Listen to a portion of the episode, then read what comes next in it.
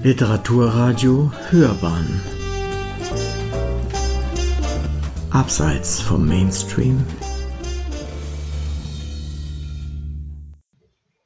Rainer Tötschinger stellt sein Buch Rochade, eine Polizatire rund um ein Meisterwerk der Malerei vor.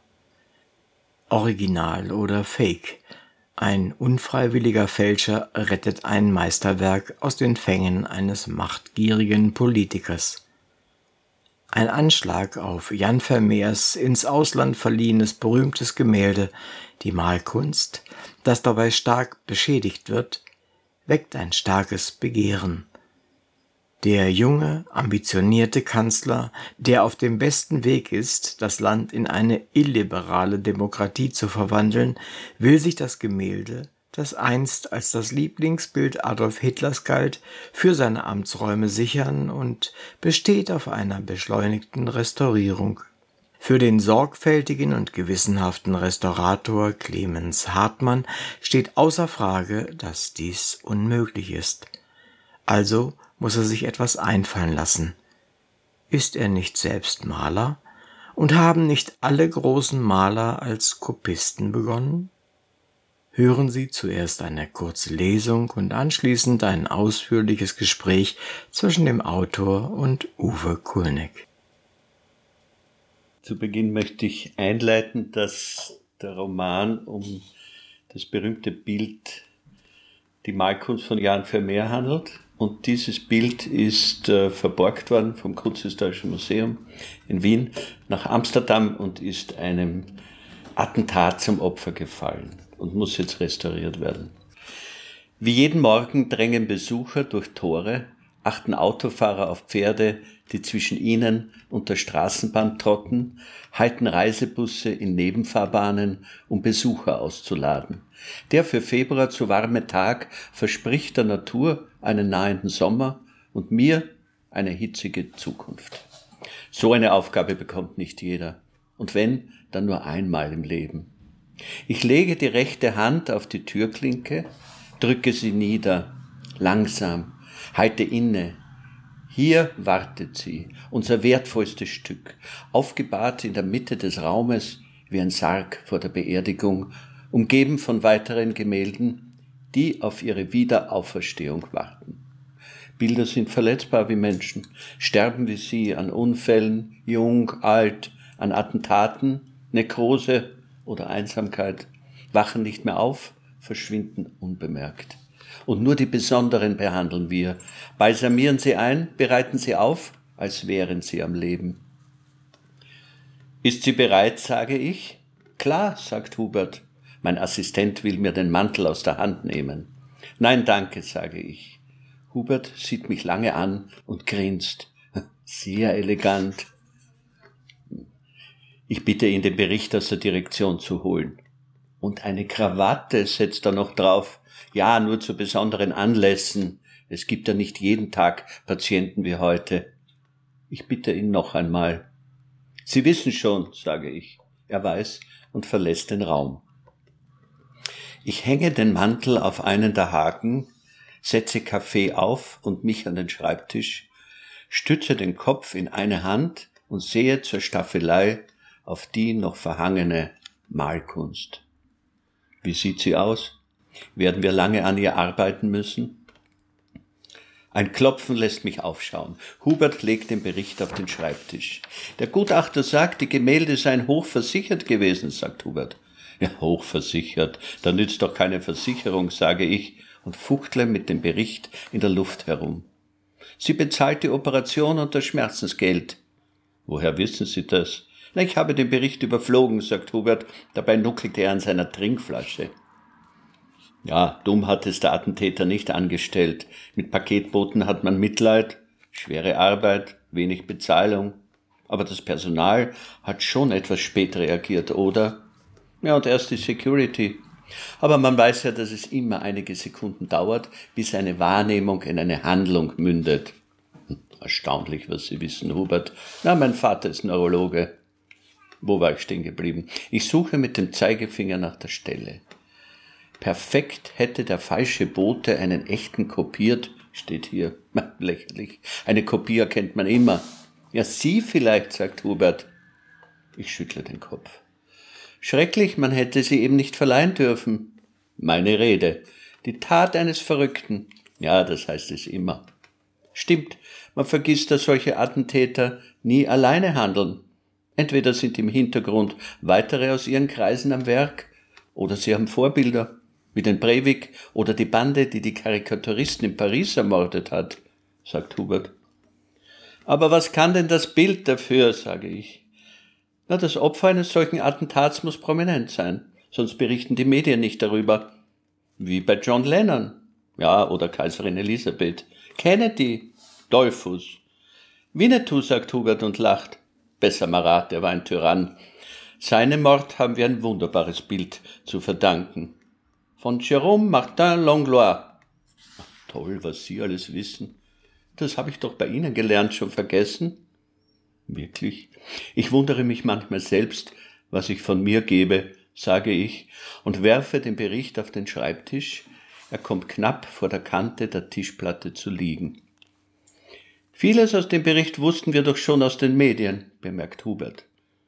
Ich war total fertig, als das Attentat in der Abendschau gebracht wurde, konnte tagelang kaum schlafen. Hubert, jetzt müssen wir sie erst einmal gründlich untersuchen. Ihre Restaurierung, sofern sie überhaupt vollständig wiederherstellbar ist, wird ihre Zeit brauchen. Am nächsten Tag. Ich schiebe mein Fahrrad durch den Seiteneingang. Der Portier verneigt sich, ich grüße mit einem Lächeln zurück. Über den Sitz stülpe ich einen Plastiksack. Pünktlich um fünf nach neun sehe ich Hubert in meiner Werkstatt. Heute Spuren sichern. Er sieht mich ernst an. Wartet er, bis ich das Startzeichen gebe? Ich nicke. Er zieht das Tuch vom Stereomikroskop. Es bleibt an einer Kante hängen. Er reißt daran. Vorsicht, rufe ich. Mit seinen schlanken Fingern hebt er den Stoffschutz vom Gehäuse, legt ihn fein zusammengefaltet auf dem Schreibtisch ab. Jetzt stehe ich vor dir und überlege, was du schon alles erlebt hast, du und dein Schöpfer, der als Sohn eines Gastwirts Leinwände und Holztafeln bemalte, von dem man nur in seinem Umkreis wusste und der erst 200 Jahre später wieder auferstand. Ich schrecke hoch. Magister Stöckel steht hinter mir. Wie wäre es mit Anklopfen? frage ich den Unternehmensberater. Verzeihen Sie, Herr Professor, ich will nur schauen, ob für Sie alles in Ordnung ist. In Ordnung noch nicht, das sehen Sie doch, sage ich und beobachte, wie er auf sein Tablet starrt. Und lassen Sie den Professor weg, das mag ich nicht. Ja, wie Sie möchten, Herr Magister. Er hackt auf dem Minicomputer herum. Na, und was jetzt, frage ich ihn. Ich bemerke meinen Grant. Ohne aufzublicken, antwortet er, wenn Sie Hilfe benötigen, können Sie sich gerne bei mir melden. Melden. Ich werde noch erboster, wie früher, wenn ich mich beim Schuldirektor melden musste, weil ich den Mathematiklehrer als Wildschwein gezeichnet hatte oder den Lateinprofessor mit seinem Gesicht als Glas Rotwein. Melden. Magister Stöckel hat die Tür hinter sich geschlossen. Ich sehe durch die seitlichen Fenster, wie er vor den Tischlern sein Tablet zückt und herumtippt. Wird er uns neun Monate zum Restaurieren gestatten? fragt Hubert. Das wird er müssen, sage ich und lache. Oder wird er weniger verlangen? Verlangen, ja, aber entscheiden, nein. Da habe ich noch etwas mitzureden. Und unsere Direktorin, Frau Dr. Wenninger. Hubert rollt die Staffelei zur 3D-Untersuchung, zieht weiße Handschuhe aus Baumwolle über und bittet mich um Hilfe. Meine Hände schlüpfen in ebensolche, die ich zuvor aus meiner Aktentasche hervorgeholt habe. Wir greifen zum Ziehrahmen und heben die Malkunst an und halten 400 Millionen Euro in den Händen. Ich verstehe Hitler, sage ich. Hubert starrt mich an. Ja, schauen Sie nicht so, das war sein Lieblingsbild. Eines von mehreren, sagt er, aber eines seiner begehrtesten. Ja, er hatte ziemlichen Appetit. Wir stellen das Bild verkehrt auf die Staffelei. Er hat sie selbst gekauft, wo immer er das Geld her hatte, sage ich. um 1,6 Millionen Reichsmark. Wir kontrollieren den Spannrahmen. Hier sehen Sie den Stempel des Führermuseums. Wahnsinn, der Stempel mit dem Hakenkreuz. Sollen wir den auch retuschieren? Nein, nur konservieren. Ich stelle mich vor das wieder umgedrehte Bild, fahre es mit dem Mikroskop ab. Doch mehr Malschichtschäden, als ich dachte. Was für ein Glück, sagt Hubert. Wie meinen Sie das? Na, wenn das Bild nicht beschädigt worden wäre, könnte ich es nie angreifen. Angreifen dürfen Sie es nicht, sage ich und denke, noch nicht, vorerst nur den Rahmen. Aber Arbeit hätten wir auch keine. Na, wollen Sie dem Attentäter vielleicht noch als Dank eine Schachtel Mozartkugeln schicken? Na, das wird ihm jetzt auch nicht mehr helfen. Hubert lacht. Sehen Sie den Braunschleier, sage ich, und muss an Opa denken. Zu seiner Zeit ging ein anderer brauner Schleier über die Malkunst hinweg, zum Glück nur für kurze Zeit im Verhältnis zu ihrem langen Leben. Einige Tage später. Der Himmel ist bedeckt, zu wenig Licht dringt von außen durch die hohen Fenster. Ich schiebe die Leuchte näher zum Bild, entdecke eine noch nicht verzeichnete, ledierte Stelle am Kronleuchter und fotografiere sie. Klack. Nummer 234, kleiner Riss, tippe ich in den Computer und suche nach weiteren unentdeckten Schäden. Wie hat die Malkunst nur überleben können? Verschollen, anderen Malern zugeschrieben, in Bunkern gelagert, in Stollen versteckt. Sie wurde um 1800 günstig vom Grafen Czernin erworben, nur mit einer anderen Signatur. Jan, du warst genauso vergessen wie wir Restauratoren, sage ich zu Vermeer. Ohne uns wärt ihr alle nicht mehr am Leben, aber das sage ich ihm nicht. Wir malen eine winzige Stelle in das restaurierte Bild, mit dem unser Ich überlebt. Auch das sage ich ihm nicht. Ein kleines Geheimnis. Eine Tasse, eine Vase, eine Blume, etwas, das nicht sofort auffällt. Oder wir verstecken etwas unter der Malschicht.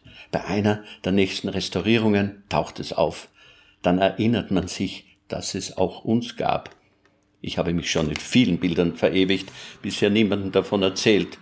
Schon gar nicht, in welchem Gemälde und an welcher Stelle. Jeder hat seine Geheimnisse. Wir nehmen sie mit ins Grab. Kleine Freuden in langweiligen Zeiten. Den Arm auf die Schreibtischplatte gestützt, sitze ich etwas entfernt von der Malkunst und doch nahe genug, um die Reinigung beobachten zu können.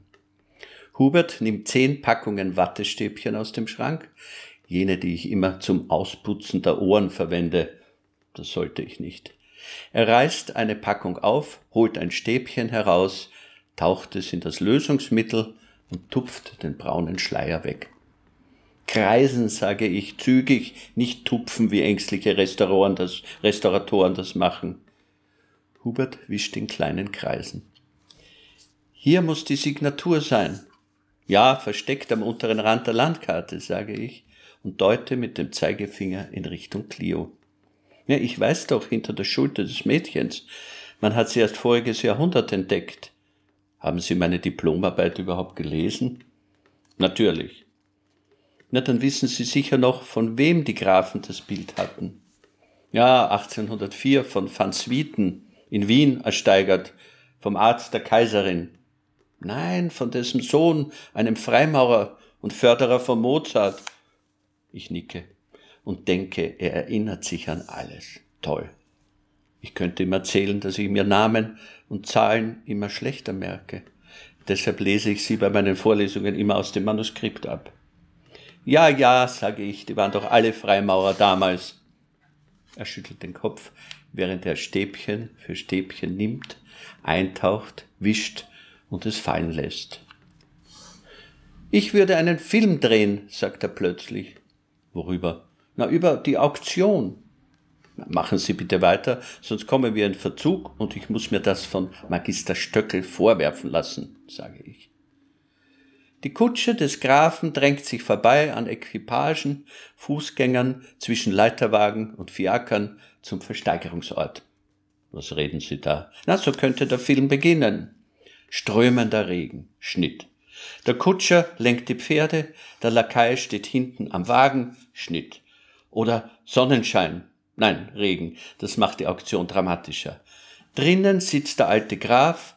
Musik. Heidenquartett. Die Kutsche biegt von der Wallnerstraße in den Kohlmarkt ein, im Trab weiter in Richtung Kärntnerstraße. Schnitt. Wiehern. Nein, nicht Wiehern, Hubert, das ist kitschig. Gut, kein Wiehern. Die Wiener Gesellschaft sitzt im Saal, der Verstorbene war prominent. Schnitt. Gemurmel. Dem Grafen wird ein Schild mit der Nummer drei gereicht. Eine drei in Großaufnahme. Schnitt. Er kennt sich aus, er weiß, welches der Bilder er ersteigern will. Schnitt. Der Auktionator ruft ein Empire-Sekretär zum ersten Schnitt. Jetzt hören Sie doch auf mit dem ständigen Schnitt, sage ich, bekomme schon Kopfweh. Eine josephinische Kommode, ein Pole, eine Trinkszene, das Gemälde wird gezeigt, dem Grafen juckt die Hand, Großaufnahme. Für ihn ist es das Zeichen für ein gutes Geschäft. Zoom. Fünf Gulden, der Graf hebt sein Schild, fünf Gulden zum ersten, noch immer fünf Gulden, Crash Zoom. Was ist das? Schneller Zoom, das bringt Action und Dramatik. Jetzt übernehme ich einmal, sage ich, und beginne kreisförmig zu wischen. Hubert sitzt und fantasiert weiter. Zum ersten Zoom. Zum zweiten, wir sind bei fünf Gulden für dieses außergewöhnliche Werk. Action. Zum dritten Peng. Der Holzhammer in Großaufnahme.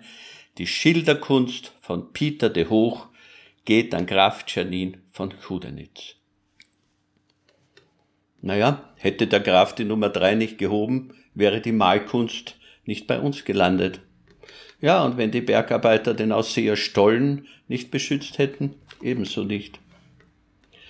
Ich muss an Opa denken. Er hat immer behauptet, er habe die Kunstwerke aus dem Bergwerk, so auch die Malkunst befreit. Die Amerikaner behaupten, sie seien's gewesen mein Großvater. Muss ich mich für ihn schämen? Keine Sippenhaftung, Clemens, auch wenn er für die Falschen gearbeitet hat. Sie hatten einander alle gekannt. Sie arbeiteten für die meist jüdischen Sammler, die zuletzt wie Idioten dastanden, sofern sie überlebt hatten. Opa und seine Freunde benutzten die Kunst für den eigenen Aufstieg, während im Untergrund des jüdischen Wien der Neid wuchs und die Zerstörung heranschlich. Die einen sagen, Opa sei einer der Hauptarisierer von Kunstwerken gewesen. Andere, er habe als entachtet eingestufte Bilder gerettet. Was ist wahr, was falsch? Ich war klein, als er starb. Zu mir war er lieb, glaube ich, hat immer Schokolade gebracht und Kunstpostkarten. Inzwischen ist der Bundeskanzler im Museum erschienen und macht heftig Druck, dass das Bild schneller restauriert werden soll.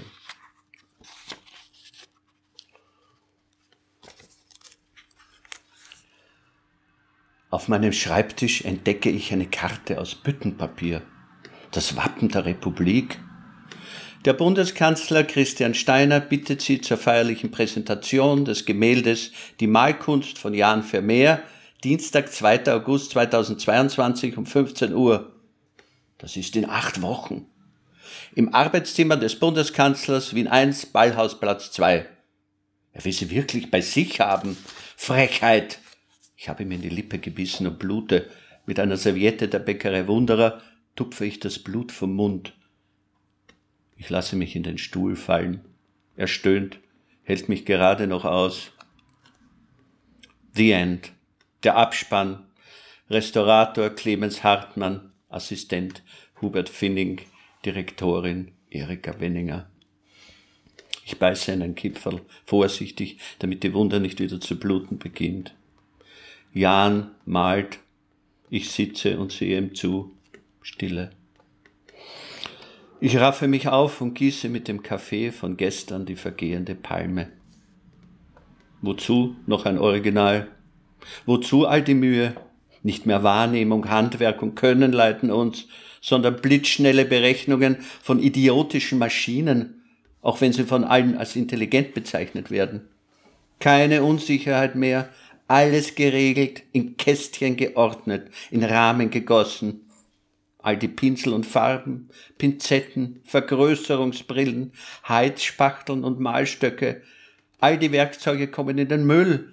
Die Malschichten werden uns keine Geschichten mehr erzählen und unentdeckte Farben hervorbringen. Die Farben auf wenige reduzieren müssen, mir vom Computer vorschlagen lassen, welche ich nehmen darf, die Bilder auf Zuruf ausdrucken, samt Rahmen. Alexa, Siri, drucke mir ein Bild von Monet, von Lautrec, von Roscoe. Nicht mit mir. Ich wähle die Direktion an und höre von der Sekretärin, dass Erika auf Urlaub ist. Wurde sie beurlaubt oder hat sie sich einen Tag freigenommen?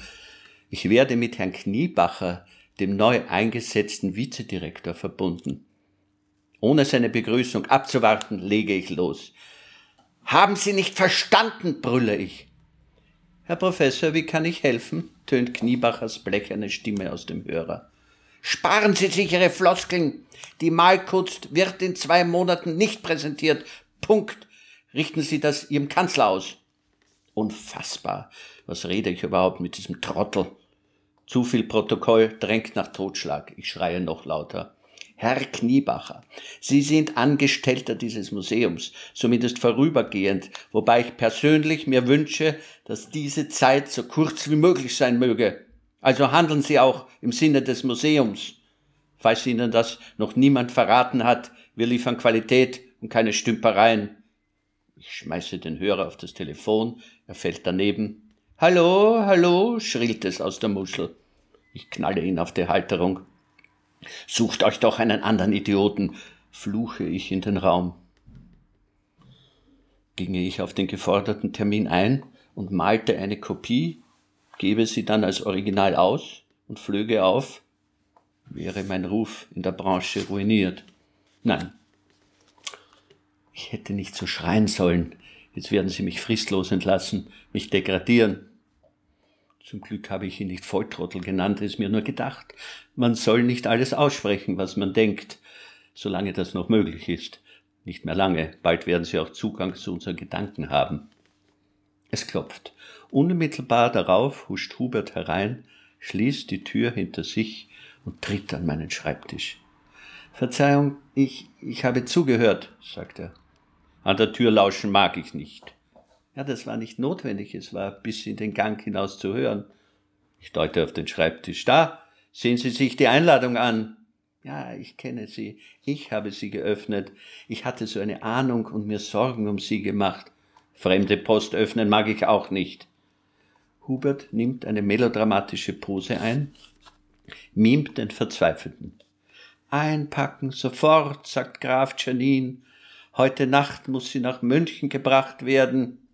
Wie bitte? Es ist Gefahr in Verzug. Vor dem 20. April muss das Bild in Berlin sein, um an Hitlers Geburtstag zu hängen. Sie meinen, das ist wie damals bei Hubert nickt. Schrecklich, der arme Graf Czernin, die arme Malkunst. Hubert setzt sich auf den Schreibtisch. Er habe eine Idee, sagt er. Er bittet mich in seine Werkstatt und versperrt die Tür von innen. Wir stehen vor Huberts frisch restauriertem Rubens. Ja, sehr gut geworden, gratuliere, sage ich und beginne ihm zu erklären, dass Teile des Gesichts von Rubens selbst gemalt sind, die Blumen und der Hintergrund aber von der Hand eines seiner Schüler. Er unterbricht mich. Rubens Schüler haben für den Meister gemalt, richtig? sagt er. Ja, das habe ich Ihnen gerade erklärt. Er hebt den Rubens von der Staffelei und legt ihn auf den Tisch. Dahinter steht ein von einem Tuch verhängtes Bild. Er hebt das Tuch ab. Eine unvollständige Malkunst erscheint, skizziert, grundiert. Jan und Clio vorgezeichnet, die Landkarte angedeutet, die Staffelei, der Vorhang, der Tisch. Eine als ob Malkunst. Wo haben Sie das her? sage ich. Selbst gemacht. Ja, das sieht man. Ja, der Rubens war schnell fertig und sowohl. Ich schneide ihm das Wort ab. Sind Sie total durchgeknallt, rufe ich. Psst, Ich übe doch nur, wie früher, wie ein Schüler von Rubens. Man schulte sich seit jeher an alten Meistern, haben Sie selbst gesagt, das hat nichts mit Fälschen zu tun. Leonardo, alle haben abgemalt, auch Rembrandt. Ja, der besonders, aber Sie sind nicht Rembrandt. Ja, das weiß ich. Aber Kopien waren wichtig, besonders wenn die Originale verloren waren. Die Malkunst ist nicht verloren, aber die Kopie. Sie wollen eine verlorene Kopie kopieren? Ja, das wäre dann nur eine Fälschung einer Kopie, wie eine Fotokopie, also keine Fälschung. Ich hebe das Bild von der Staffelei, begutachte die Rückseite. Das Material könnte man verwenden, denke ich, und stelle es zurück. Nein. Obwohl, alles Mögliche musste ich für Opa und Papa kopieren, aber fälschen? Hätten wir die Kopie von Frau Fleißner, könnten wir diese kopieren und das wäre dann wirklich keine Fälschung. Aber eine Kopie vom Original? Und wäre sie noch so perfekt, der Kanzler würde sie als Kopie nie akzeptieren. Nein, sage ich, das gehört sich nicht. Also jetzt werden Sie nicht zum Moralkreis, sagt Hubert. Frechheit. Habe ich ihm zu viele Freiheiten gelassen? Nehmen Sie Medikamente, fragt er. Jetzt will er mich zum Arzt schicken. Was geht Sie das an? Ah, eine bestimmte Marke oder ein Generikum? Ich denke nach, was mir die Apotheke gegen den hohen Blutdruck gegeben hat. Das Markenmedikament war nicht zu bekommen. Okay, verstanden, sage ich und setze Huberts Vergrößerungsbrille auf. Die Leinwand könnte als Original durchgehen. Das Leinen ist gut, keine Baumwolle, die hat man erst später verwendet. Ich grundiere, zeichne vor, male die gröberen Stellen, sagt Hubert. Die sind die schwersten. Ja, dann eben die feinen, was auch immer. Denken Sie moderne, Herr Professor. Ich lade mir auch Musik aus dem Internet herunter. Ja, und kopieren Texte aus anderen Diplomarbeiten und verkaufen sie als die Ihren. Das habe ich nie gemacht. Ja, Sie nicht, aber andere. Gut, Sie bestimmen, was ich malen soll, und Sie führen das Geniale des Künstlers aus. Er will mir schmeicheln. Ich könnte tatsächlich eine Kopie schaffen, denn man braucht ein großes Verständnis von der Natur der Dinge, um die Augen zu narren. Ein zart gemattetes Glas könnte sie schützen, das wirkt wie ein Weichzeichner, der die Klarheit verschwimmen lässt und die Wahrheit verbirgt. Der Kanzler kann den Unterschied sowieso niemals erkennen. Aber wer besucht schon einen solchen Kanzler im Amt? Andere Politiker, keine besonderen Leuchten. Wahrscheinlich könnte man mit Geist auch nicht regieren. Trotzdem, Clemens, es bliebe ein Schwindel. Wir arbeiten bei mir zu Hause und sobald die Kopie fertig ist, ersetzen wir damit das Original. Das wäre dann ein Remix, ein Mash-up, sagt Hubert auf Deutsch. Eine kreative Neuordnung. Das muss ich mit Vermeer besprechen, sage ich. Hubert schiebt den Kopf vor und sieht mich an. Ich meine, mit mir erst klären. Würde Vermeer einer solchen Rettung zustimmen? Lieber Herr Tötschinger, herzlich willkommen hier bei uns in der Sendung Hörern on Stage. Schön, dass Sie da sind. Ich freue mich besonders, dass Sie den weiten Weg von Wien bis hierher gemacht haben, um einfach bei uns sein zu können. Ich freue mich ganz besonders, dass wir einfach über Ihr Buch und Ihr Schreiben und Ihr Arbeiten und vielleicht auch über Ihren Bundeskanzler reden können. Sagen Sie, Herr Tötschinger, ist es richtig, dass der Vermeer, um den es in dem Buch geht, früher einen anderen Namen hatte? Mehrere Namen und hatte sogar 200 Jahre die Signatur gefälscht. Es ist erst 1865 erkannt worden, dass das ein Vermeer ist. Es hat vorher als Schilderkunst oder bei Hitler hat es geheißen, der Maler und sein Modell. Man hat sich dann in den 50er Jahren auf die Malkunst äh, entschieden, die Malkunst zu nennen. Mhm. Ist das aber nicht ungewöhnlich, denke ich mal, in alten Bildern. Dass, es ist ja, das Bild ist überliefert, wenn man Glück hat, ist noch da, und, äh, aber nicht ja, es sind ja viele ne? Bilder auch Fantasienamen, die die Kunsthistoriker dann irgendwie beschrieben haben, weil das die Originalbezeichnung nicht. Mhm. Die anderen Namen, äh, Signaturen sind auch häufig, je nachdem, welcher besser zu verkaufen war. Ja, also der Markt war schon immer das bestimmende Element, ja. Und genau. das darf man nicht, nicht unterschätzen.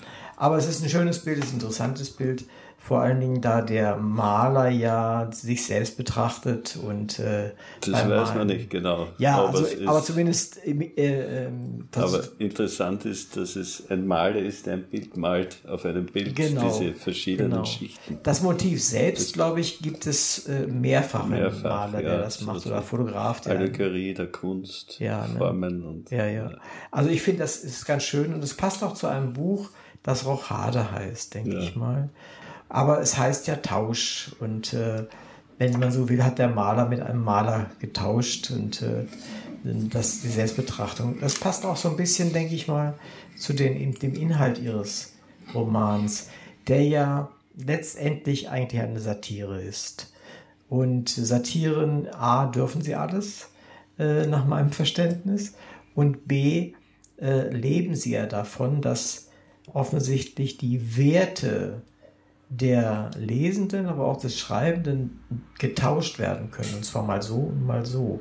Haben Sie diesen Titel aus dem Grunde gewählt oder ist der vom Verlag vielleicht tatsächlich? Also der ist vom Verlag gekommen, Aha. war aber sehr froh darüber, über diesen Titel.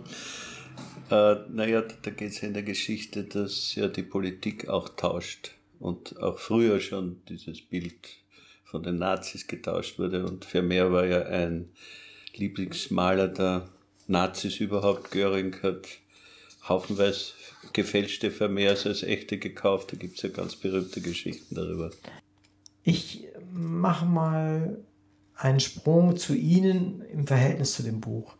Was hat eigentlich diese, dieser Roman mit Ihnen selbst zu tun, mit Ihrem ja, jetzigen Beruf zum Beispiel? Ja, also ursprünglich war ich Grafiker und dadurch habe ich schon einmal die Liebe zur Malerei und Grafik gehabt und die, das Bild natürlich schon als Junger gekannt, noch vor der Restaurierung in den 90er Jahren.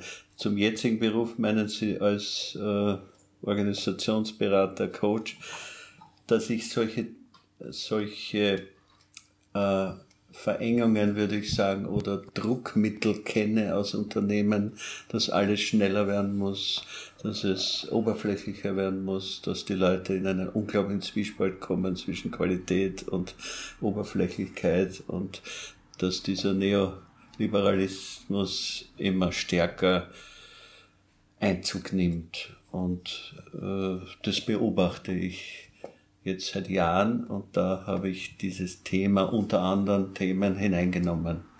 Und das äh, äh, Tragikomische war, dass ich gedacht habe, ich übertreibe als satirisch. Und dann habe ich die Leute gefragt, die Mutter haben gesagt, na, das ist bei uns gang und gäbe. Das ist gar nicht übertrieben. Also. Ja, okay, das, das verstehe ich. Äh, und ähm, es gibt mehr in solchen, gerade in großen Betrieben, denke ich mal, als man so denkt. Und Abgründe, die sind gar nicht so, äh, die, die, kann man sich so gar nicht vorstellen, wenn man nicht dazugehört. Ne? Ja. ja, also die bekommen oft Programme vorgesetzt wie Maschinen, müssen die Leute an diesen Programmen festhalten, auch wenn die ganze Kontext, Markt und so weiter sich anders verhalten oder die Kunden müssen die trotzdem das irgendwie schaffen und im Endeffekt müssen immer nur die Zahlen stimmen. Da wird äh, überhaupt nicht äh, auf individuelle Situationen von Abteilungen oder Einzelpersonen eingegangen. Ich habe auf Ihrer Seite gelesen den Satz, ich gehe mit Ihnen durch den Dschungel. Ja. Ähm, ist dieser Roman auch so etwas wie ein Dschungel, ja, den Sie da also abbilden? für die Hauptfigur ist es ein Dschungel, der selber auch mittendrin äh, in den Konflikt kommt. Wie kann er denn dieses wertvolle Bild vor Missbrauch der, äh, der Politik retten und für die mhm. Öffentlichkeit auch halten? Und genau diesen Zwiespalt, denke ich, haben auch viele mittlere Manager in, in mhm. Unternehmen. Mhm. Ja, ich verstehe, was Sie meinen. Sie, Sie sprechen auf Ihrer Seite, ich bleibe mal noch ein klein bisschen dort, weil das so Ihrer Person natürlich sehr wichtig ist, denke ich mal. Äh, und sprechen vom virtuellen Führen, dass das immer stärker wird und dass man damit A, auf der einen Seite die, mit, die Menschen, die geführt werden, aber auch die unterstützen muss, die führen sollen oder müssen oder wollen. Ja, ich bin, äh, wie man sagt, ein systemischer Berater und äh, in der systemischen Haltung kommt schon dann die Flexibilität und der Mensch ins Spiel. Das heißt, dieses virtuelle Führen, wie ich das verstehe, ist äh, wirklich mit Kontakt und Verständnis und Empathie seine Führungsaufgabe zu erfüllen. Und virtuell ist es aber wesentlich schwerer. Wie hält man einen Kontakt? Auch die Gruppen sind oft, die Teams sind oft weltweit verstreut oder über anderen, sitzen zum Teil zu Hause und haben neue Situationen. Die Kinder laufen rum, die haben vielleicht zu Hause einen Stress oder sie können, haben gar keinen richtigen Raum und gleichzeitig sollen die dieselbe Arbeit weiter verrichten.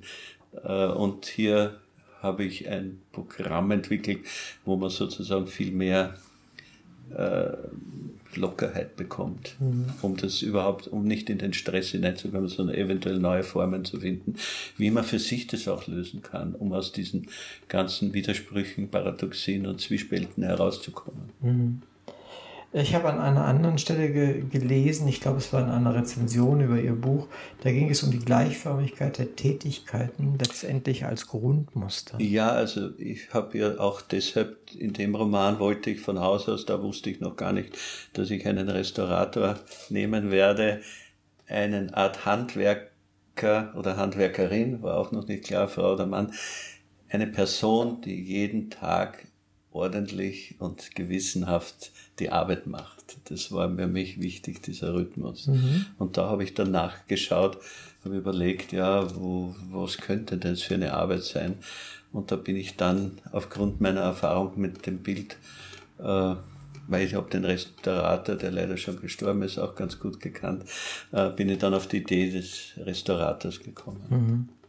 Wenn man sich so einem Spezialthema nähert, so wie der dem Restaurieren von, von Gemälden oder auch von anderen Dingen, Büchern gibt es ja auch und so, äh, habe ich den Eindruck immer, oder dass es eine, eine große Schwierigkeit ist, insbesondere dann, wenn man diesen Beruf nicht wirklich selber gemacht hat, dass man dann enorm, bei Thomas Mann kann man das manchmal sehen, wird es schon sehr schwierig. Wie, wie haben Sie, wie sind Sie mit diesem Problem umgegangen? Mit diesem, ich überhaupt, ich weiß was, ich weiß was, das muss ich jetzt erklären. Ja, ja das ist ein ganz wichtiger Punkt. Ich wollte natürlich, dass das überhaupt nicht auffällt. Ich weiß inzwischen sogar viel mehr als in dem Roman drinnen ist. Ich bin natürlich immer wieder regelmäßig in der Restaurierungsabteilung des Kunsthistorischen Museums gewesen. Ich habe Bücher studiert. Ich habe eine gute Freundin, die ein Restaurierungs, Restaurierungsatelier hat. Ich bin dort gesessen. Ich habe mich einfach sehr viel beschäftigt, habe auch einige Interviews mit Restauratorinnen geführt, um wirklich dem nahe zu kommen. Und dann muss man das halt alles weglassen. Und nur wo es in der Szene wirklich wichtig ist, mhm. kommt in der Szene dieses Stereomikroskop vor oder in, der, in den letzten Szenen kommt äh, Röntgenuntersuchungen vor, da musste mich genau erkundigen, passt es wirklich genau in diese Szene und alles andere muss weg. Mhm. Und das muss auch in den Dialogen so nebenher selbstverständlich kommen, weil das sind ja die Figuren, die das täglich benutzen, die denken ja nicht nach, die erklären sich ja mhm. einander das nicht. Mhm. Und das ist Reduktionsarbeit, alles wegstreichen und schauen, dass das so selbstverständlich rüberkommt. Ja, und das ist aber eine große Kunst, das ja. zu machen, sonst ja. hat man Längen, produziert man Längen und ist ganz zufrieden. Richtig. Ja, und findet das ja toll, dass man das ja unter gebracht hat, ja, aber der Leser... Darlings, das gehört ja. Man muss halt das, was man besonders gern hat, manchmal wegstreichen, ja, weil es wirklich nur um die Szene geht, um den einzelnen Kapitel geht. Mhm, wenn wir da schon gerade sind, äh, wie ist Ihr Verhältnis zu Ihrem Lektor oder Ihrer Lektorin an der Stelle? Ach, das war wirklich wunderbar, muss ich sagen. Also in dem Fall, Sie haben die wenigen Sachen, die Sie gesagt haben, waren voll vernünftig, die habe ich selber falsch gedacht gehabt, nur mit Jahreszahlen oder manche Logiken. Mhm. Das war wirklich, es waren zwei Runden, die wir hatten und das ist eigentlich ohne jeden.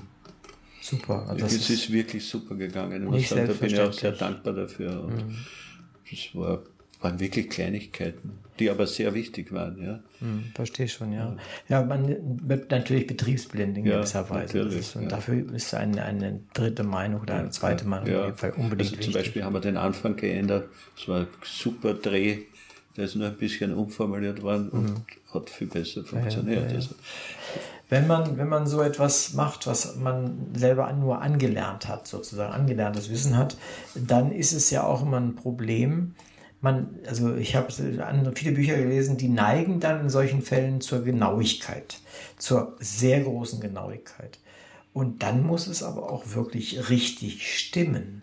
Ja, obwohl ich sagen muss, ich habe schon die letzten Durchgänge immer mit zwei Restauratoren die haben das ganz genau kontrolliert, dass die Abläufe genau sehr. stimmen. Und das war auch einmal ein Problem. Dann habe ich eine Szene woanders hingetan, auf einmal ist der ganze Ablauf durcheinander gekommen, musste ich noch einmal von vorn die ganzen ja. Abläufe ja, ja. kontrollieren lassen von den Restauratoren. Das Wichtigste ist, glaube ich, dass man an der Stelle äh, auch auf sich selber von außen mal drauf guckt. Und das äh, lehren sie ja in gewisser ja, Weise natürlich, auch. Natürlich, die Selbstreflexion da, ja. selbstkritisch ist mir immer schon wichtig gewesen und ist man natürlich beim Text genauso wichtig. Ja, und, beim eigenen Und Text. Das, das merkt man an dem äh, äh Roman auch, dass sie dort nicht rumschwafeln und nicht äh, diesen Besserwisser spielen und so. Das finde ich ganz angenehm tatsächlich.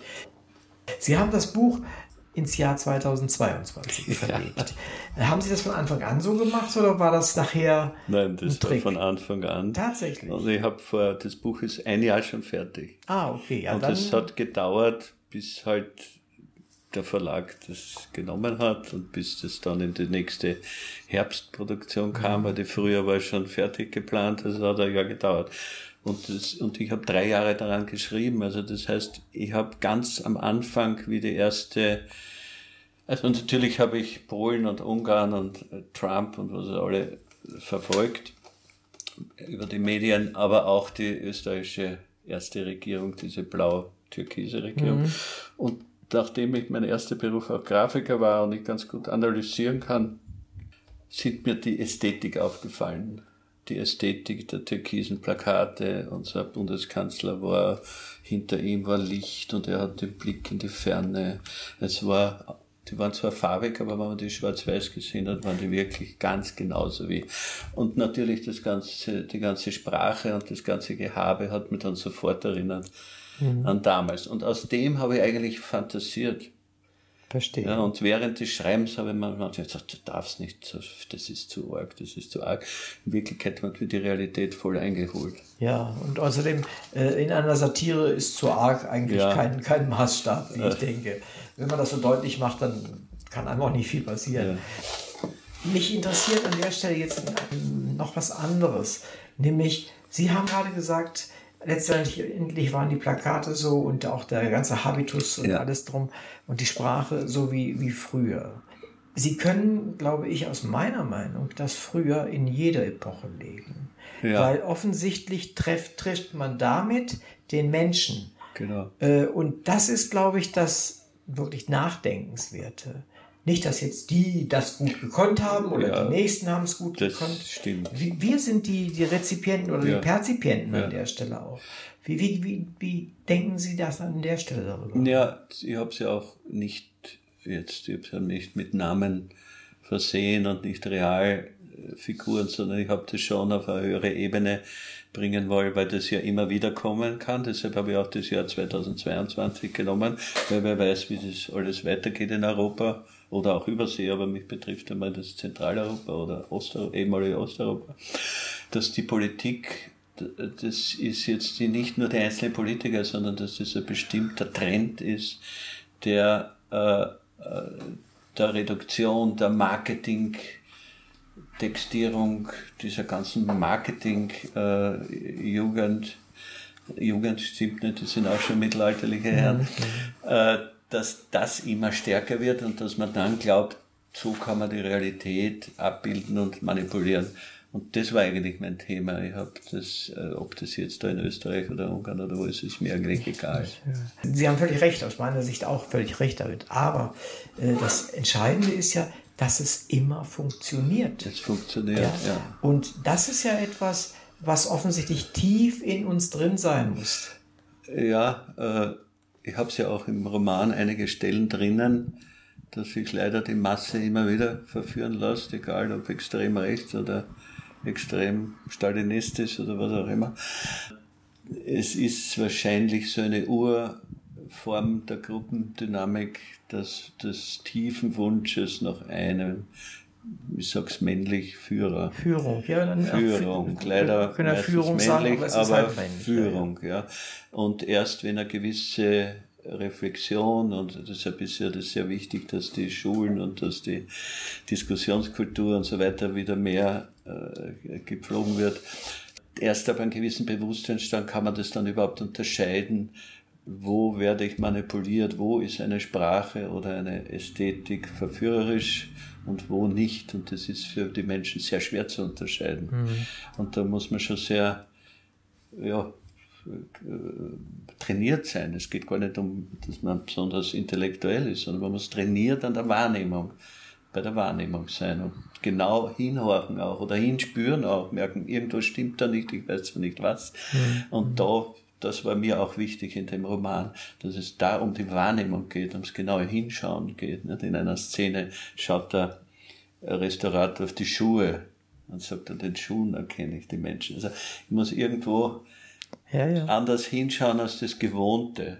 Und das können halt auch wirklich, das habe ich bei meinem Restaurator, bei der Hauptfigur, äh, zentral für ihn in seine Figur gestellt, dass der halt wirklich schon als Junger sehr viel abmalen musste und äh, zeichnen musste. Mhm. Und äh, in dem Kopieren liegt ja auch so eine, so eine tiefe Wahrheit. Erstens, dass sich Dinge ganz leicht kopieren lassen. Ja. Und zweitens, dass Menschen auf Kopieren, Kopien Rein, reinfallen. Natürlich. Und auf der anderen Seite muss man aber auch sagen, gäbe es nicht die vielen Kopien, nehmen wir Klimt her, der, oder der Kuss, ja. es ist tausend, hundert Millionen Mal jedes Heferl, jedes äh, Plakat ja. und äh, Untersätze und was weiß ich, was es alles gibt die, dieses Bild wäre nie so bekannt. Richtig. Also man muss irgendwie da, es gibt von, es sind zwei Seiten. Die Vervielfältigung ist halt auch notwendig, dass das Bild bekannt wird. Also wo ist da die Grenze? Weil es gibt ja jetzt gerade mit der Musik deshalb habe ich das auch im Roman drinnen, gibt es ja die Diskussion mit Runterladen nicht, wo bleiben die Rechte. Das muss gerade jetzt in unserer Gesellschaft neu geordnet werden durch die Digitalisierung, ist auch die ganze Bewertung und auch der juristische Hintergrund muss neu geschaffen werden. Wir stecken da erst mittendrin. Mhm. Um an der Stelle noch einen Punkt zu oder, oder noch einen letzten Gedanken zu entwickeln mit Ihnen. Ähm, das eine ist, das zu erkennen, dass ich manipuliert werde zum Beispiel. Das zweite ist aber, ich muss erkennen, welches die besseren Ziele sind. Ja. Äh, ansonsten werde ich halt manipuliert, ja, okay. Ja, ja. Aber ich kann das nur ja dagegen abgleichen, was eigentlich das Bessere wäre. Ja, da kommen wir im Bereich der Ethik. Ja, genau. Und der Moral. Und hier ist halt wiederum eine gewisse ethische, menschliche Bildung. Es hat überhaupt nichts mit Wissen zu tun, sondern mit, mit Haltung und mit Erfahrung und mit Lernen. Und das ist ein großes Thema von mir, das unterrichte ich auch auf der Uni. Denke ich mir. Deswegen, ja. äh, ich finde vieles von dem, ohne dass wir uns eher gekannt haben oder sowas, äh, in dem Roman wieder, ja. äh, wo man einfach merkt, dass ihnen bestimmte Dinge wichtig sind ja. und die rübergebracht werden ja. sollen und auch werden, wie ich finde. Genau, und deshalb ist auch die Hauptfigur, dem ist einfach wirklich die Kunst wichtig. Mhm. Und äh, der setzt sich ein dafür, dass diese Teil der Kunst, wo er Möglichkeit hat, zu schützen oder zu retten, dass er dort aktiv wird, weil das mhm. finde ich auch politisch jetzt unabhängig von dem Roman und von dem Restaurator wichtig, dass man sein Wort erhebt, dass man nachdenkt, dass man äh, gesellschaftlich nicht dumpf dahin lebt, sondern genau. dass man beobachtet. Dass man aktiv wird. Dass man einfach skeptisch ist. Skeptisch. Skeptisch, ja, skeptisch. ist eigentlich ja. das Einzige, was ich, wofür ich immer plädiere. Äh, nicht alles gleich glauben, egal worum es ja. geht, ja. Und abschätzen, wie sind die, wie, wie ist das, was, wo ist mein eigener Standpunkt oder wo ist mein eigenes Glauben, genau. auch Glauben, das ja. können wir ja auch so machen. Ja. Und was tu, versuchen andere Leute damit zu machen ja. und äh, das, glaube ich, ist der, das, wo ich hinterfragen kann einfach. Genau. Kann das eigentlich sein, ja. dass das so und so dargestellt wird? Ähm, kommen wir noch jetzt direkt zu Ihrem Bundeskanzler. Das ist ja, ist ja, ist ja echt witzig. Also als ich, als ich Sie eingeladen habe, da, da köchelte da zwar schon was, aber nicht, es hat mich nicht so interessiert, muss ich ehrlich gestehen. Aber jetzt hat sich das ja alles überschlagen, dann die ja, letzten, ja. weiß ich, drei Wochen oder vier Wochen, ich weiß ja, nicht genau. Nicht einmal, ich glaube drei nicht Wochen. Mal, ja. ne? Und ähm, ich finde, fand die Szene ganz schön, in der sozusagen die beiden aufeinandertreffen und vielleicht schildern Sie ganz kurz noch unseren Hörern, was, was da passiert. Ja, also der Restaurator arbeitet in Ruhe an, an, der, an der Malkunst, um sie wieder in Ordnung zu bringen. Und plötzlich stürmt die Dr. Erika Wenninger, das ist die äh, Direktorin des Museums, herein und sagt, der Bundeskanzler ist im Haus. Und der kommt halt dann mit seiner Entourage, äh, diesen ganzen Typen mit Mikro im Ohr und äh, im Mund, um, um, den Mund herum und Kopfhörer und schauen, ob alles sicher ist und, und die, die werden von einer Frau geleitet. Äh, die nenne ich die Chorführerin und die stürmen in das Atelier hinein und äh, schauen über rum und der Bundeskanzler äh, gratuliert dem Restaurator zuerst zu und dann sagt er, er muss also das ganze Bild um drei Monate schneller restaurieren, weil er will es in seinem Büro hängen haben für den chinesischen Staatspräsidenten und für weitere berühmte Menschen. Und zwar an einer prominenten Stelle hinter ihm, hinterm Schreibtisch. Und da äh, gibt es halt einen Dialog, der fast zum Streit führt, wo sich der Restaurator wehrt, dass das unmöglich ist. Wer kann, das Bild ist ruiniert, wenn er das Schlampige restauriert und bietet ihm alles Mögliche an, aber er bleibt dabei, dieses Bild muss äh, äh, restauriert werden in diesen kürzeren Zeit. Ja, und der Restaurator bleibt eigentlich verzweifelt zurück, auch mit seinem Assistenten Hubert und dann fangen sie zum Überlegen an, wie können sie dieses Bild retten. Zu schnell restaurieren wäre kaputt, würde das Bild komplett ruinieren es nicht zu machen, würde irgendwer anderer dann übernehmen. Mhm. Und dann sind sie äh, etwas verzweifelt und entwickeln halt dann diverse Strategien, die dann im zweiten Teil des Buches vorkommen. Genau, und das sind auch gute Strategien letztendlich oder interessante. Ja, das ist ja auch so eine Idee. Wie kann man denn Manipulation so erkennen, dass ich dann mit ihr umgehen kann. Das war mein Grundgedanke. Ja. Mhm. Das sozusagen nicht nur erkennen und dagegen gehen, sondern sozusagen so wie es den Spruch gibt, äh, wenn die Haustür verschlossen ist, schaue ich, ob ich durchs Fenster reinkomme.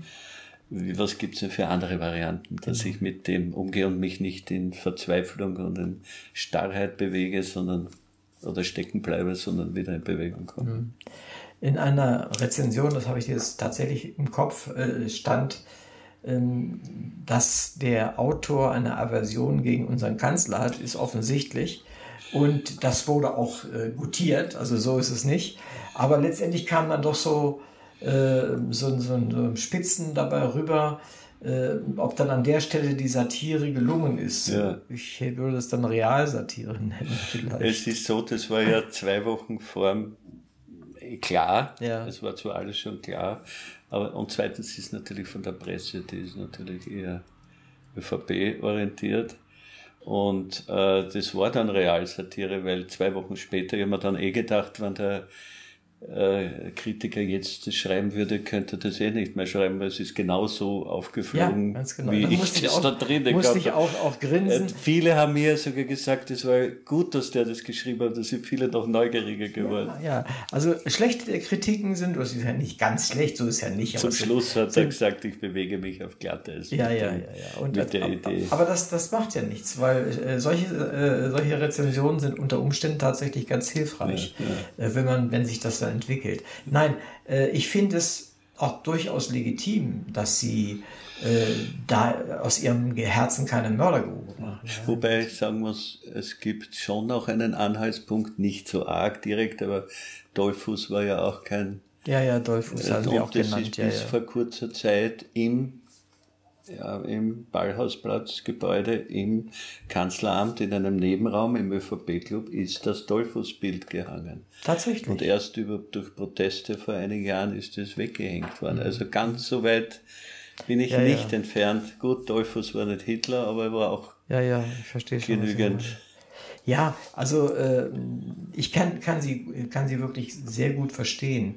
Äh, gerade auch wenn man etwas im Kopf hat, was einen, was einen wirklich sehr stört. Ja. Äh, ich habe mal ein Buch geschrieben über Esoterik. Also ich hatte beruflich viel mit Esoterik zu tun die haben mich wahnsinnig gemacht. Ja. Und dann wollte ich eine Abrechnung schreiben, eigentlich eine böse Abrechnung schreiben, ist mir aber nicht gelungen. Es ist ein Buch geworden, wo man sich kaputt lacht, ja. Und das ist viel besser an der Stelle, ja. Das ist für mich, für mich viel freier und ja. so, ja. Also ich kann das gut verstehen. Da würde jeder Kritiker, kann dann sagen, na, den Esoterik mag er nicht.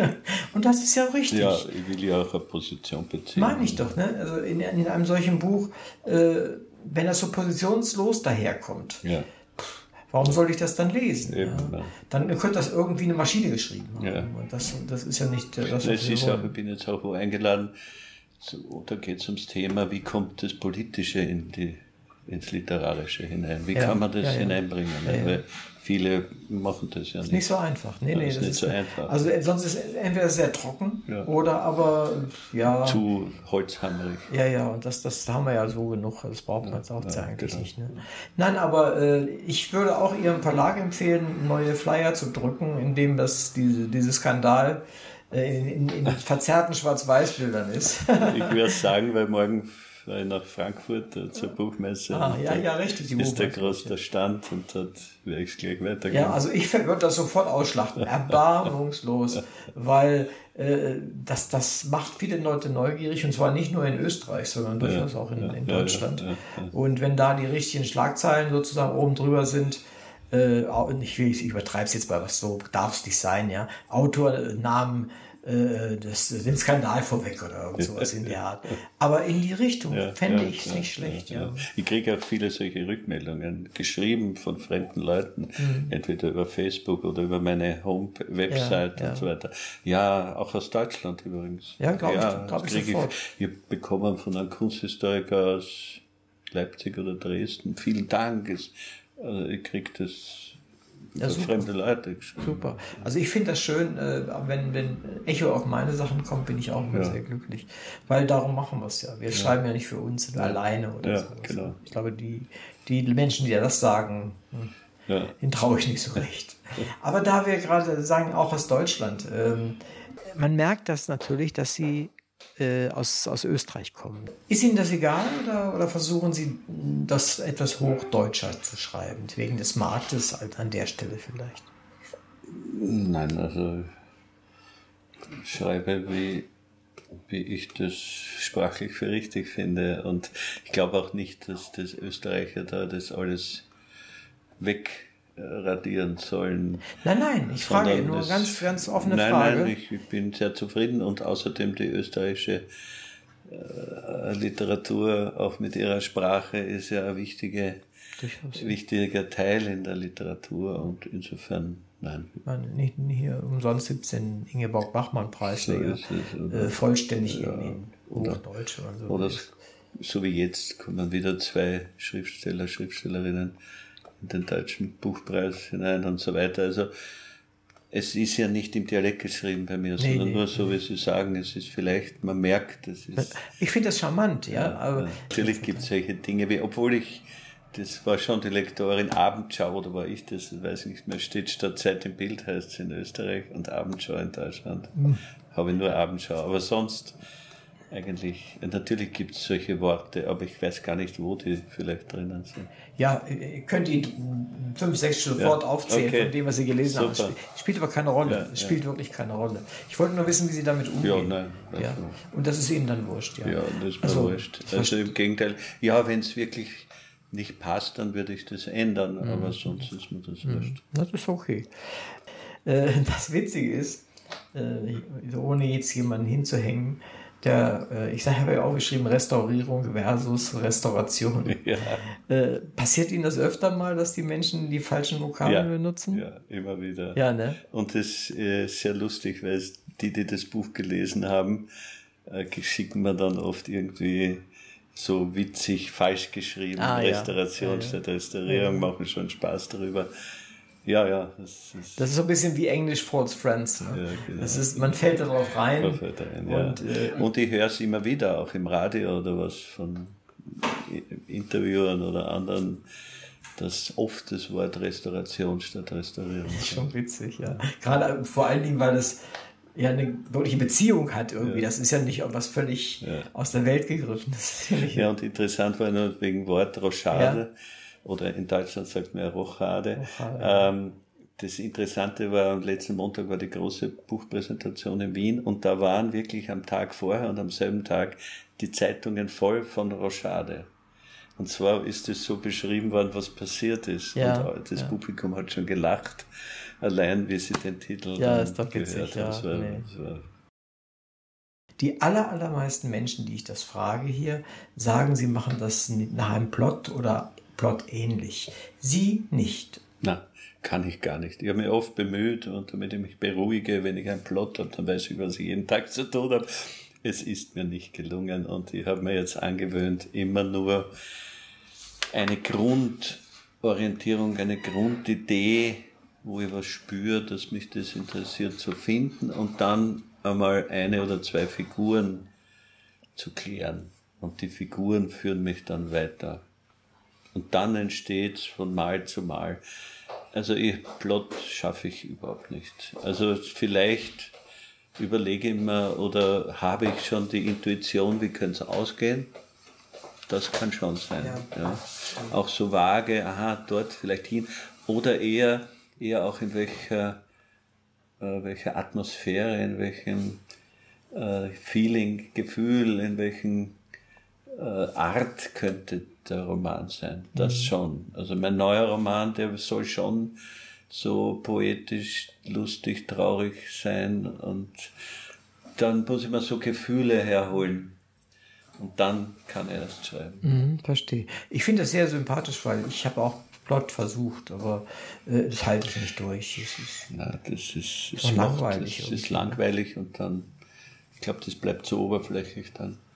Ja, kann auf jeden Fall so Weil sein. Weil die Figuren sagen ja dann eh, die sagen dann plötzlich was anderes und dann gibt es einen Konflikt, den habe ich mir gar nicht ausdenken können. Ja, ja das, also das haben sie also auch, dass sie, äh, dass ihre, ihre Personen plötzlich für sich selber denken ja, und reden. Ja. ja. Das ist mir ganz wichtig. Das kommt natürlich vom Theater, weil ich ja lange Jahre im Theater war dass die Figuren natürlich von sich aus leben müssen und ihre Handlungen haben. Wir Schauspieler, der die Figur entwickeln muss. Nicht? So entwickeln sich die Figuren da im mhm. Roman.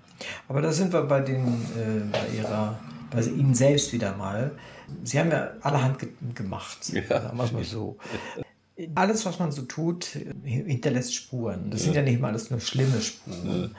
Ja. Äh, wie würden Sie Ihren jetzigen Zustand beschreiben, wenn Sie sagen müssten, das und das hat so und so viel Prozent von mir, wie ich hier jetzt heute hier sitze, in München sitze, ausgemacht? Im Roman ausgemacht? Nein, ja, nicht in, Über, der gehört Leben. dazu, der gehört dazu. Im Leben. Aber im Leben. Naja, ich erinnere mich, ich war mit 20 mal oder 22 ganz frühen Therapiegruppen und da war ein Amerikaner und der hat zu mir gesagt, you are an artist and a thinker. Und das ist wirklich, der hat das sofort erkannt, über 22. Ja. Und das hat sich durchgezogen. Es war immer bei mir ein Zwiespalt oder nicht Zwiespalt, aber doch zwei Seiten. Ich war immer sehr Theorie interessiert. Also ich habe sehr viel Systemtheorie, Kultursoziologie, Psychotherapie, Psychologie studiert und gleichzeitig war ich immer, ich habe immer die Kunst geliebt. Und ich habe lange Theater gespielt, geschrieben, unterrichtet. Und das war immer so ein für mich geschützter Raum, den ich immer mitgenommen habe. Also es war immer beides. Da hätte ich am liebsten zwei Leben gehabt, weil es war mit 50 hat noch, ich habe da in Deutschland noch ein, ein zweites Studium nebenher gemacht und der Professor hat gesagt, naja, du solltest jetzt habilitieren. Ne? Dann habe ich gesagt, ich muss mir entscheiden, habilitieren oder Roman schreiben. Beides geht sich nicht aus. Ja, ist, wenn man das ordentlich das macht. Und mit Schmerzen habe ich dann das habilitieren lassen. Ja, da haben wir wieder was gemeinsam. Das ja. ging mir genauso. Ich wollte jetzt endlich mal Geld verdienen. Also das, war, und, äh, das Leben macht das. Ne? Mit Romanschreiben verdient man eh nicht genug. Gott sei Dank sponsere ich mich selber durch den anderen mhm. Beruf. Wie so viele andere auch natürlich. Ja, ja. Es geht ja nicht anders. Ja, es ist, ich bin jetzt sehr zufrieden, weil ich im ich schreibe auch Kurzgeschichten oder Minidramen und solche Geschichten, aber hauptsächlich jetzt einen Roman. da kann ich natürlich alles einpacken, mhm. hineinpacken und das finde ich gerade jetzt wunderbar. Wie, wie stehen Sie zu der kürzeren Form? Ein Roman ist ja immer ein ganz schöner ich Akt. Ich liebe Kurzgeschichten und ganz kurze Geschichten und ich habe ja so Mini-Dramen, die sind eine Seite lang. Ah, okay. Und die liebe ich sehr und das ist experimenteller und habe ich auch bei Lesungen habe ich die manchmal, nur da habe ich noch keinen Verlag gefunden, aber das liebe ich, die kann man auch aufführen und das sind wirklich so absurde, aber aus dem Leben abgeschaute, absurde Geschichten das sind sehr experimentelle. Schön, also das, das ist mir sehr, habe ich wirklich sehr gern. Und auch diese Kurz-Kurzgeschichten, eine Seite, eineinhalb Seiten, ich mhm. liebe das. Das heißt, läuft heute unter Flash Fiction. Ja, okay. Also insofern ja. Äh, ist das sehr modern tatsächlich. Ja. ja, also das liebe ich eigentlich, aber das gibt es halt im Moment im Verlag Zumindest in Österreich nee, das viele ist, das und Deutschland kann man auch ganz nicht, schwierig. Ja. Aber was ich an der Stelle Ihnen sagen kann, im Radio könnten wir solche Sachen bringen. Ja. Ja, also ich bin immer froh, wenn ich, äh, ich schreibe selber ja auch kurze Geschichten oder Erzählungen oder sowas in der Art. Und wir haben auch schon Theaterstücke äh, aufgeführt, quasi in, einem, ja. in meinem Studio. Ja. Und äh, also wenn Sie da ja, ich hab, Lust und, ich und viel. entweder, entweder, ich weiß nicht, wie wir es dann machen, praktisch machen wollen, aber wir sprechen sowas auch für dann die Autoren oder sowas, ja. Können wir ja, mal, können wir mal schauen, mal gerne, reden, gerne, gerne. Also ich bin dann froh, freue mich über den Content und Sie vielleicht, dass es mal gesendet wird und können das genau. auch mal auf Ihre Seite stellen oder wie auch immer. Ja, also ich bin da immer dafür, das ist ja auch das ist eine ja. der wirklichen Inhalte unseres Radios, dass wir Menschen fördern wollen ja, ja, und auch Dinge, die etwas abseits vom Mainstream liegen. Und das finde ich ist ganz wichtig. Aber da, da freue ich mich, dass vielleicht kommen wir ja da zusammen. Äh, ich hatte noch einen Punkt in Bezug auf ja auf Paris. Äh, mhm. Sie haben ja da eine spezielle Ausbildung gemacht. Ja, das war ganz toll. Das war eigentlich ich war, wie gesagt, Grafiker und habe für einen Clown Dimitri, ich habe sehr viele Theaterplakate gemacht und bin halt in meinem Theater gesessen, gezeichnet und dann halt für das Stück jeweils Plakate gemacht und einmal war es der Clown Dimitri in Österreich, mit dem bin ich eine Woche herumgefahren, weil für den habe ich auch ein Plakat gemacht und, und das hat mich alles so fasziniert, das Theaterspielen, der Clown, die, und da hat er gesagt, na, geh nach Paris, das ist das Zentrum. Und dann habe ich gedacht, okay, probiere ich mal drei Monate. Nicht? Aus den drei Monaten sind fast drei Jahre geworden. Schön. Und ich war in der, damals hat der Lecoq, war die Schule, da hat er noch gelebt. Und das war, ist noch immer, aber es war damals sozusagen die weltberühmte Schauspielschule, die wirklich ganz andere Theaterformen unterrichtet als so das Gängige. Das war ja damals, das war 1978, da war ja Wien, das Theater war furchtbar verstaubt und langweilig. Mhm. Also das hat mich fasziniert. Ich bin dorthin und waren ja 500, 600 Anmeldungen und 25 hat er genommen und ich war der Glückliche, Schön. der da drinnen war und der auch das Diplom gemacht hat. Das haben nur der Andreas Wittesek und ich als Österreicher, wir sind eigentlich die 20 Österreicher, die das Diplom jemals dort gemacht haben. Und das war für mich eine herrliche Zeit, überhaupt Frankreich und die Sprache und die, mhm. ich habe dort mit Leute kennengelernt wie den äh, Jacques Tati oder, Ach, Tati, auch oder der Dario Fo ja, hat ja. mal einen Vortrag gehalten. Schön, ich habe im Circus Fratellini nebenher ein bisschen mein Geld verdient, im Cirque de Paris jeden Mittwoch, Samstag, Sonntag Clown gespielt, damit ja, habe ich meine Schule verdient. Also ich war dort wirklich äh, im Element. Welche Spuren hat das hinterlassen? Naja, das im nächsten Roman wird sowas vorkommen. Ah, dann ne, verstehe ich Und ich liebe es heute noch und mir geht diese Comedy Geschichte ziemlich auf die Nerven. Das gab es damals nicht. Damals war das Kleinkunst. Und mhm. da waren wunderbare Italiener, Franzosen, Engländer, oft in einer anderen Art, aber Schweizer oft sehr gut.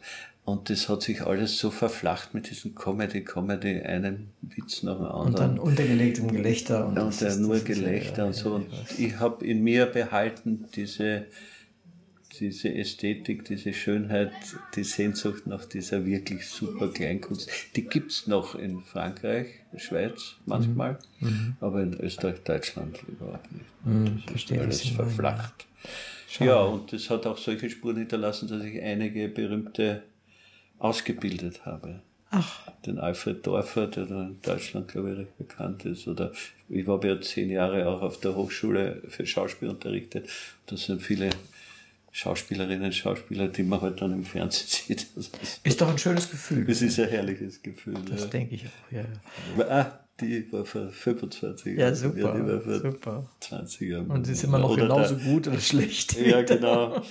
Äh, na, das war mir sehr wichtig, ist mir heute noch sehr wichtig. Mir ist nicht unbedingt als Zuschauer im Theater, sondern selber machen. Mhm, mir ist das Theater, die Rollen, die Figurenentwicklung. Aber ich wollte nie ein Schauspieler sein. Ich habe schon, ich war kleine Rollen am Burgtheater gehabt auch und so, war mir aber immer furchtbar langweilig, weil ich wollte immer jedes Mal ein neues Stück machen mhm, und verstehe, nicht 50 ja. Mal dasselbe Spiel. Mir nach wie vor wichtig und wenn es mir gelingt, wie gesagt, der Roman ist erst im Werden, dass ich diesen Connex zu den 80er Jahren dieser Kunstform bringe, dann wird es im nächsten Roman vorkommen. Mhm. Vielleicht als Abschiedsfrage, äh, weil Sie Tati erwähnt haben. Welches, wenn Sie es im Kopf haben, welches ist Ihr Lieblingsfilm von Tati? Ach, das ist wirklich so schwer. Ich liebe das rauf und runter. Ich glaube, ich habe alle Filme aber 20, Sie, 30 Mal gesehen. Vielleicht sogar ja der, wo er in Konkurs gegangen ist, Playtime. Sein letzter Film, glaube ich, da ist er dann pleite gegangen. Das ist so großartig voraussehend. Ah, diese, ja. diese also, Szenen, die wie die Autos langsam fahren. Und, äh, äh, unglaublich. Dann weiß ich, wen ja, ja, dann weiß ich. Ich hatte so den mit dem Restaurant, nicht, wo, den Titel nicht im Kopf. Das ist alles so schicki und er da mittendrin, das ist, das ist groß. Aber natürlich sind alle großartig. Ja, also ich liebe, also wenn es mir schlecht geht, dann gucke ich äh, äh müsste Hulot macht Ferien. Hulot, macht Ferien. Das ist einfach. Also da sitze ich dann da, wenn meine schlechte Laune geht, dann denke ich einfach, das ist einfach so das schön. Ist ja. so mein Tati oder also das sind halt so, das liebe ich. Ja. Diese Tiefe ja. und gleichzeitig ja. diese Eleganz und diese Ästhetik und diese Lockerheit und dieser Witz. Und das ist einfach ein Gesamt. Das ist insgesamt. Und toll. dort, es ist auch fürs Schreiben für mich so ein, ein, ein Fokus. Ja, so ein bisschen hat es mich erinnert, ja, dort die Leichtigkeit dann. Da, ja. Ich sage immer mehr, also ich bin äh, sozusagen vom Theater her französisch sozialisiert und habe auch diesen Rhythmus in mir mhm. und ich will das in meinen Texten haben. Ich will mhm. nicht diese, äh, manchmal in Österreich und Deutschland, manchmal ist es, also vor allem in Österreich so depressive, ja, schwere ja, Geschichten. Ich möchte schon ernste Themen, morbide, aber die müssen auch irgendwie wie in einem französischen Film.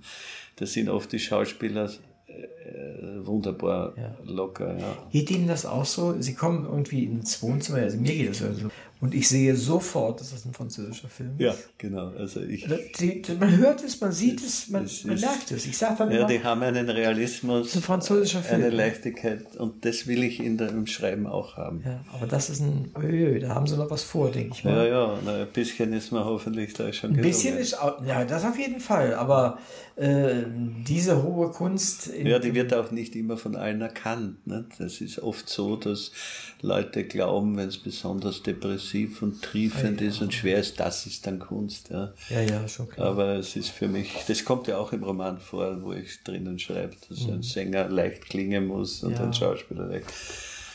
Aber ist halt so. Aber jetzt die allerletzte Frage. Zum Schluss Ihres Romans, ohne irgendwas aufzu, äh, sagt man ja heute, äh, irgendwas, irgendwas zu verraten. Sind Sie immer noch völlig zufrieden mit Ihrem Schluss? Ja. Das ist gut. Das war eine schöne Antwort. Ja. Dankeschön. Äh, ich bedanke mich recht, recht herzlich für Danke das Gespräch, auch. für die Reise, dass Sie sie auf sich genommen haben und dass, es, dass Sie zu uns gekommen sind. Ich sage es jetzt nochmal für die Zuhörer, damit sie ordentlich was das Buch auch kaufen können. Also Reinhard Tötschinger war heute hier. Das Buch heißt in Deutsch Rochade. Ich habe gelernt, in, in Österreich sagt man Rochade. Und äh, es ist vom Picus Verlag im August erschienen diesen Jahres. Es ist ein interessantes Buch, ein witziges Buch, ein ungewöhnliches Buch und es macht den Bundeskanzler fertig. Vielen herzlichen Dank, dass Sie da waren. Danke.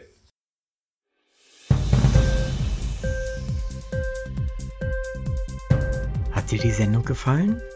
Literatur pur, ja, das sind wir. Natürlich auch als Podcast. Hier kannst du unsere Podcasts hören.